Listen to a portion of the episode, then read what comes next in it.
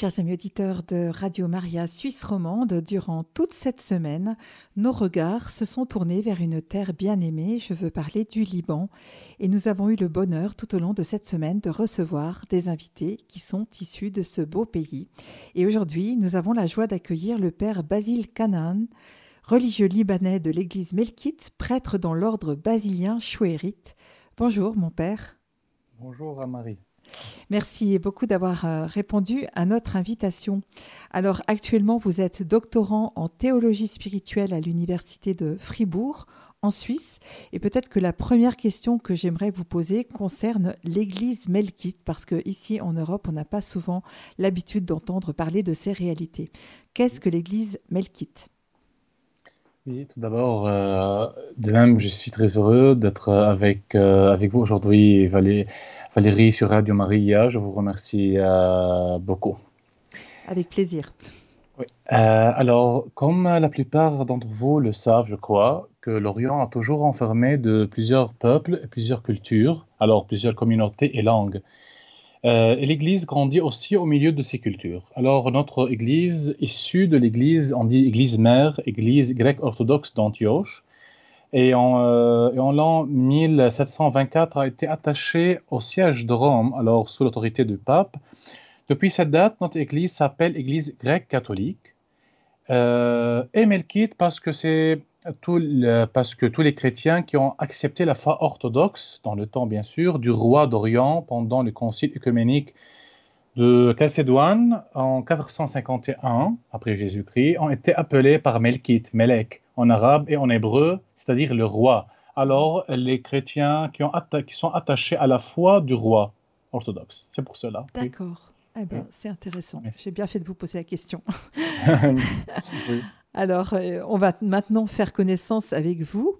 Euh, est-ce que vous pouvez vous, présenter à nos auditeurs, euh, peut-être nous dire un peu d'où vous êtes issu, de l'endroit d'où vous venez, de nous parler un peu de votre famille? Ok, très bien. Alors, euh, d'abord, euh, je m'appelle, comme vous l'avez déjà dit, Père Basile Canaan. Alors, mon nom de mon, euh, alors, mon nom d'enfance, c'était Alberto Canaan, oui. Maintenant, c'est Père Basile, mhm. d'origine libanaise, né en 1992 dans un village qui s'appelle Farshima. Alors, c'est mon d'origine syriaque, c'est-à-dire le village du ciel, dans l'agglomération de Beyrouth, notre capitale. Je viens d'une famille alors melkite catholique, très pratiquante. Je suis fils unique, alors pas de frères ni de sœurs. Euh, mon père était un médecin de famille, déjà décédé il y a 22 ans. Et ma mère est toujours vivante, issue d'une famille euh, maronite catholique de fond du sud du Liban, alors si proche de la Galilée dans la Terre Sainte. Alors c'est une petite euh, coup d'œil. Ouais, Ça nous plonge tout de suite euh, dans l'histoire, hein, d'entendre mhm. les lieux dont vous nous parlez. Mhm. Euh, et, alors, voilà, donc vous avez grandi alors en ayant perdu votre papa très tôt. Ça a dû être une, une épreuve, bien sûr, douloureuse pour vous. Et est née votre vocation au sacerdoce. Alors, est-ce que cette vocation, elle est née depuis que vous êtes tout petit ou bien est-ce que c'est arrivé plus tard? Mhm.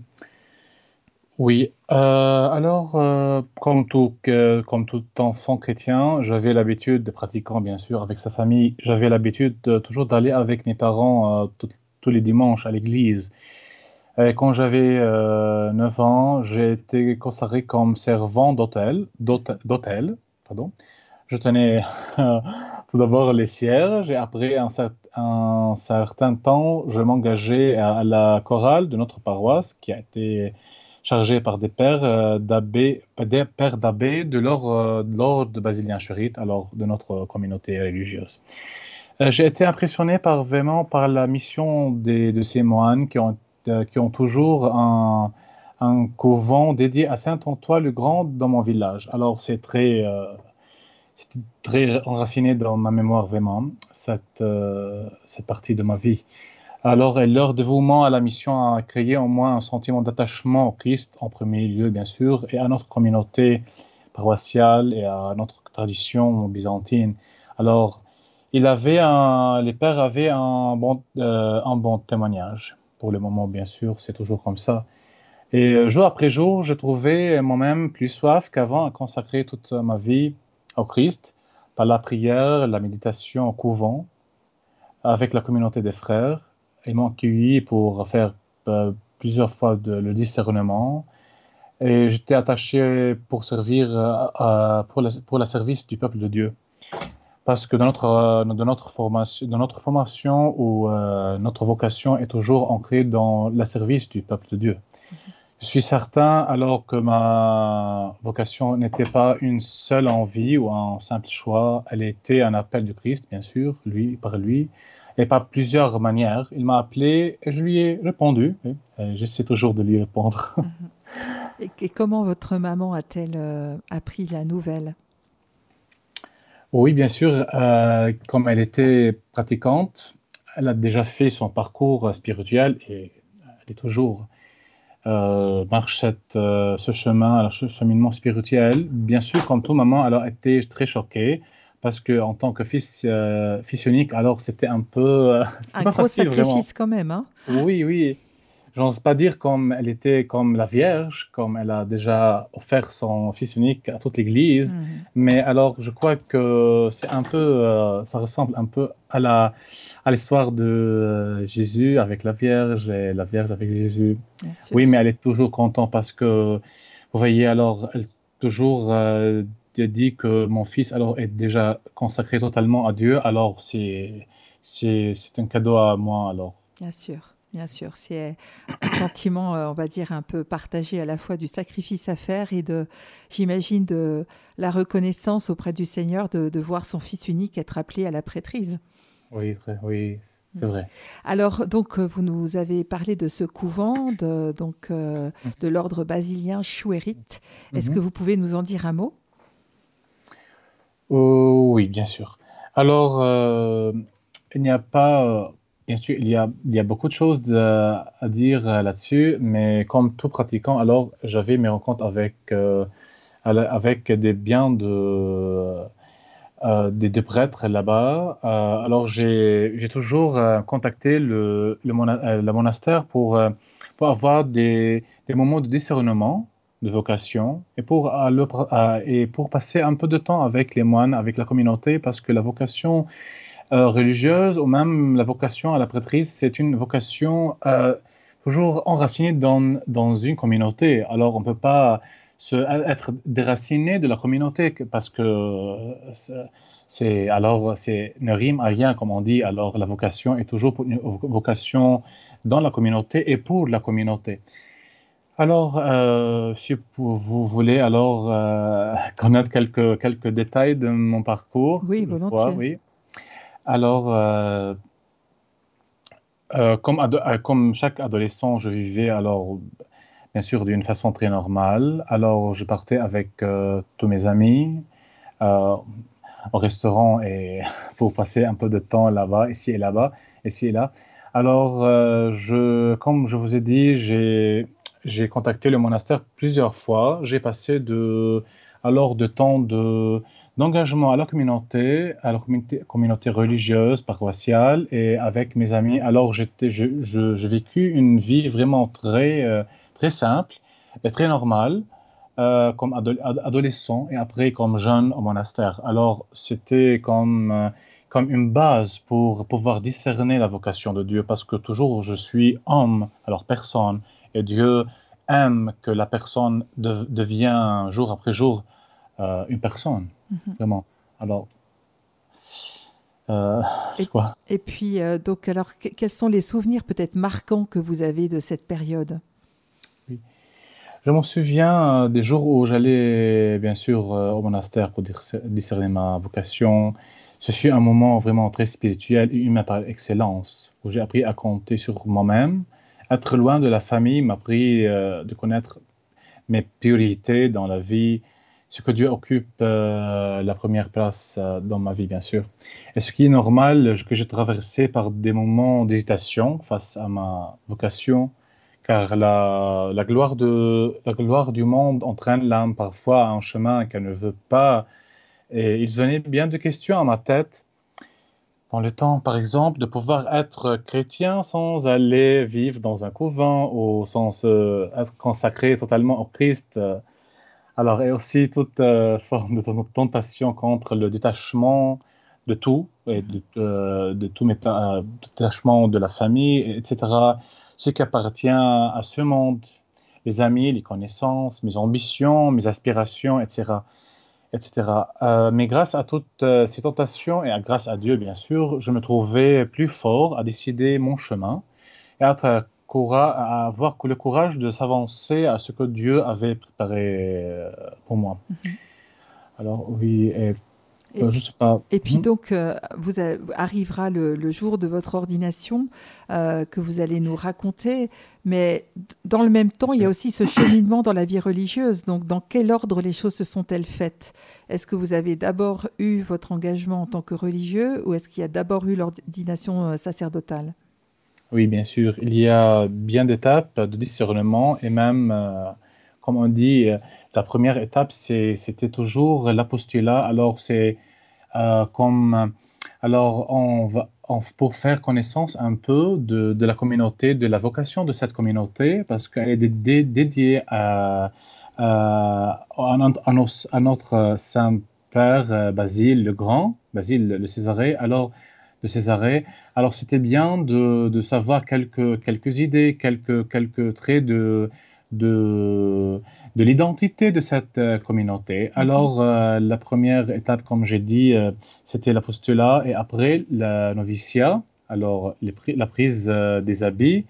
Alors, et après, j'ai présenté mes vœux, on dit, alors les vœux, c'est pas définitif, alors les vœux perpétuels, provisoires ou perpétuels, un mhm. peu, oui. Et après, après six ans, j'ai présenté mes vœux définitifs. Et après six ans, sept, ans après, alors après une année, j'ai été euh, euh, ordonné en tant que diacre. Et après l'ordination sacerdotale, c'était en 2018. D'accord. Donc d'abord le cheminement en tant que religieux et ensuite les ordinations oui, diaconales et sacerdotales. Alors racontez-nous un peu, si vous, si vous êtes d'accord, hein, dans, dans, quel état d'esprit vous étiez au moment de cette ordination. C'est quand même un moment incroyable. Oui, bien sûr. Alors, euh, alors vraiment, j'étais alors un peu, comment on dit, vraiment, j'avais euh, beaucoup de peur là-dessus parce que parce que c'était un moment vraiment très euh, très touchant et c'était important vraiment pour chaque religieux ou chaque chaque homme qui chaque personne qui va être ordonnée. Alors, avant l'ordination, il y avait bien des questions qui venaient à l'esprit, surtout des interrogations en ce qui concerne mon mérite. Alors, la question toujours des mérites euh, mhm. vient à l'esprit. Est-ce que j'ai le mérite d'être ordonné prêtre ou pas? Est-ce que je pourrais porter ce fardeau ou pas Etc. Alors, tout ça, je l'ai déposé euh, au pied du Christ et de la Vierge parce que j'étais certain que, je, que celui qui m'a appelé, il va donner la volonté et la puissance pour assumer ma vocation. Mhm. Alors, sa vocation. Alors, euh, tout ce que j'ai eu est, à lui et de lui. Alors, y compris mes hésitations, mes frayeurs, mes peurs, etc. Alors, malgré tout, j'étais ravi d'arriver au moment auquel j'ai toujours aspiré. Mhm. Oui. Bien sûr. Alors, euh, je ne sais pas si, vous avez la même coutume, mais c'est vrai qu'ici, euh, quand euh, un prêtre est ordonné, il fait faire une petite image souvenir de son ordination et souvent il choisit une parole de la Bible. Est-ce que vous avez fait ça et est-ce que vous pouvez nous partager cette parole que vous avez choisie? Oui, bien sûr. Alors, nous conservons toujours la même coutume. Oui, c'est vrai. Alors, euh, j'ai choisi un verset du livre de Lévitique, chapitre 20, euh, comme je me souviens, euh, verset 26. Alors, je cite, Soyez saints, consacrés à mon service, car je suis saint, moi le Seigneur. pourquoi, comme j'ai mentionné avant, que devant l'appel de Dieu, l'homme se voit parfois pécheur, qui n'a pas de mérite de rendre service à Dieu et c'est pire quand une personne se prépare à la prêtrise. Euh, il y avait un jour où je suis tombé sur ce verset après un certain temps de, méditation. J'ai compris que la sainteté euh, ne peut pas être réduite à nos simples faveurs ou actions ou même à nos mortifications. Alors, notre mérite d'être saint ne peut, ne peut être relatif à nos compétences. Et parce que si la sainteté est variante, alors elle dépend de notre état d'esprit ou, de nos forces, alors euh, elle ne sera plus la vérité inhérente du Seigneur. Alors, moi, je dis, ah, alors, euh, ce verset, c'est le verset qui est vraiment... Euh, qui répondait à vos inquiétudes. Oui, bien sûr, oui. Tout à fait. D'accord. Alors, euh, un prêtre bah, n'a pas toujours été prêtre, comme des gens mariés, voilà, et on change d'état. Hein. On mhm. change d'état. Donc, comment, comment est-ce que vous, vous avez vécu cette transformation Voilà, le, le, jour de votre ordination, vous êtes devenu prêtre et le lendemain, vous étiez vu en tant que tel. Qu'est-ce que ça a changé en vous profondément? Oui, euh, en effet, il y a parfois des gens qui euh, considèrent que l'état clérical est quelque chose de privilège ou un, poste social, je ne sais pas, peut-être parfois oui, mais selon moi, ce que définit ce passage, c'est un peu spirituel, mais c'est la réalité, c'est l'humilité en fait, tout en préservant l'humilité, tout en préservant la sagesse de bien conduire le peuple de Dieu. Mm-hmm. Alors, euh, non seulement comme personne devant ce peuple, mais avec ce peuple, pour Dieu. Ce que j'ai eu comme expérience là-dessus, c'est que le fardeau de porter la communauté chrétienne sur mes épaules est toujours supporté par le Christ lui-même, le bon et le premier pasteur. Alors, c'est quelque chose qui m'a apaisé beaucoup. Mhm. Euh, en outre, je suis participant avec lui de guider son peuple vers le bon pâturage. Et il y a bien d'expériences euh, dans lesquelles Jésus m'a fait comprendre que malgré que je suis un pasteur, je resterai toujours une, brebis, parmi ces brebis. Alors c'est important pour moi, pour euh, préserver toujours l'humilité. Euh, ceci m'a beaucoup touché, surtout après le parcours des études théologiques, parce que vous voyez parfois, durant les études théologiques, en passant par tous les enseignements, etc., nous avons eu le sentiment euh, que, le, que le prêtre doit doit tout le temps prêcher et parler, annoncer l'évangile. Oui, c'est vrai, bien sûr, mais il y a un moment où il devrait être euh, à l'écoute de ce même peuple qui présente la voix et la bouche même de Dieu. Mhm. Alors, c'est quelque chose, c'était pour moi toute la théologie. Oui. On a eu un intervenant justement qui rappelait les paroles du pape François, qui disait que le berger doit être à la fois à la tête du troupeau pour guider le troupeau, il doit être au sein du troupeau pour sentir l'odeur des brebis, et il doit être derrière le troupeau pour euh, veiller sur chacune des brebis. Exactement. Et donc, euh, d'une fois que vous êtes devenu prêtre, euh, dans vos rencontres avec les, personnes que vous vous avez pu côtoyer. Qu'est-ce que, qu'est-ce que ça a pu changer dans votre rapport, justement? Je ne sais pas, est-ce que tout à coup, euh, des gens vous ont demandé des bénédictions, bien ça vous a donné mmh. l'occasion d'avoir des conversations, euh, euh, voilà, de, toucher les cœurs. Oui, oui. oui, au niveau personnel, ça m'a poussé alors à devenir, comme j'ai déjà dit, plus en plus humain au niveau personnel, bien sûr, parce que parmi les, les, les missions du prêtre est de servir Dieu et le peuple. Alors, ceci exige de partager la vie et les soucis et les besoins de chaque paroissien, afin que notre offrande de liturgie, comme on dit, sera une offrande de vie et du travail des, gens, comme la liturgie toujours euh, l'annonce pendant la, pendant la messe. Alors, euh, il y a bien de croyants qui m'ont répondu d'une façon indirecte aux bien de questions que j'ai euh, que j'avais dans ma tête vraiment. bien sûr qu'il y a bien de personnes qui ont demandé de moi la bénédiction, euh, etc., des prières spéciales. Euh, moi, j'ai eu l'occasion de, baptiser une fille qui a déjà converti de l'islam, était musulmane. Euh, et elle, était, elle était baptisée dans ma paroisse, Saint-Georges, au Liban. Elle a été très attachée à, l'amour du Christ. Ça, ça a pour moi vraiment un message de Dieu lui-même. Mhm. Euh, c'était vraiment une leçon, euh, une leçon très, forte, très forte pour moi. Mhm. J'imagine que euh, ça fait partie des choses qui, qui, vous ont touché le plus dans votre ministère, justement. Oui, oui, oui. Je m'en souviens que les moments où j'ai mis l'eau, alors c'est tous mes, tous mes larmes coulaient dans le temps sur, sur mon visage. C'était très mhm. touchant, émouvant, oui. Alors c'est l'œuvre de Dieu vraiment qui est toujours là, toujours présente. C'est quelque chose vraiment d'inédit, d'inédit. Oui, vraiment. Et c'est sans doute euh, ces sentiments qui, auxquels il ne faut pas s'habituer, j'imagine. D'être toujours dans l'émerveillement du fait que par votre ministère, vous donnez la vie de Dieu aux âmes.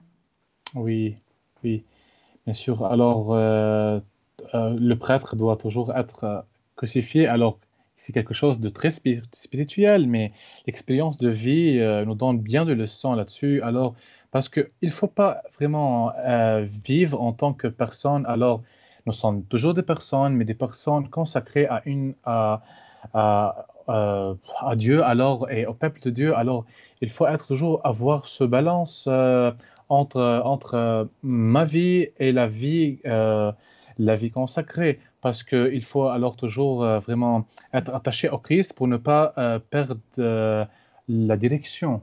Mhm. C'est très important, euh, surtout parce que nous vivons dans une communauté un peu euh, qui est euh, hétérogène au Liban. il y a beaucoup de confessions chrétiennes, alors même des communautés, alors il y a les, un peu de non-croyants, il y a les musulmans, alors il y a les druzes, il y a beaucoup de communautés. Il faut, il faut toujours être euh, il faut toujours révéler le visage du Christ. Mhm. Bien sûr, nous ne sommes pas de Superman, mais toujours la grâce œuvre en nous. Ouais. Et là, donc, vous êtes actuellement à Fribourg, comme on le disait au début de l'émission. Comment est-ce que vous vivez ce détachement de votre communauté? Vous, venez d'arriver, hein, vous, il n'y a pas longtemps que vous êtes ici. Est-ce que c'est pas trop difficile? Oui, il y a deux mois et quelques. Mhm.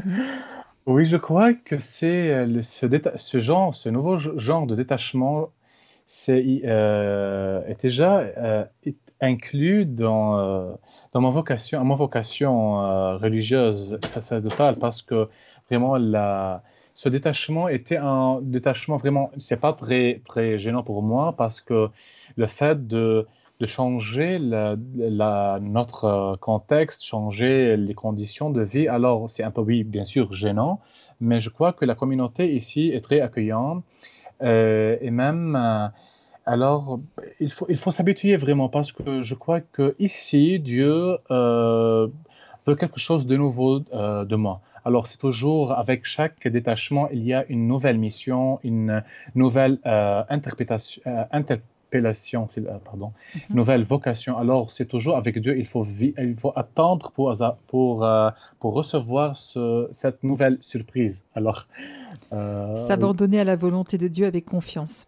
Oui, avec confiance. Alors, écoutez, on arrive gentiment au terme de cette émission. Est-ce que vous auriez un message à transmettre à nos auditeurs de Radio Maria Suisse Romande? Oui, bien sûr, merci. Alors, euh, quelques mots, je crois, de, la réalité spirituelle en même temps. J'aimerais dire aux chrétiens et à chaque auditrice et auditeur sur Radio Maria de, de ne pas considérer leur force comme un critère pour accomplir l'œuvre de Dieu dans leur vie ou dans leur mission, car Dieu lui-même, qui vous a confié une tâche si difficile, accomplira ce que vous euh, ne pouvez pas faire. Et bien sûr qu'il ne faut pas oublier que la Vierge Marie était et sera toujours à nous un archétype, archétype de ce que Dieu peut faire et œuvrer dans les âmes les plus humbles. Et que Dieu vous bénisse toutes et tous. Et merci. Merci Valérie, merci. Eh bien, merci beaucoup euh, pour cette, euh, ce beau message et puis pour votre bénédiction. Nous allons prier maintenant euh, le chapelet de la miséricorde et nous prierons spécialement pour vous. Merci. Merci beaucoup. Merci. thank you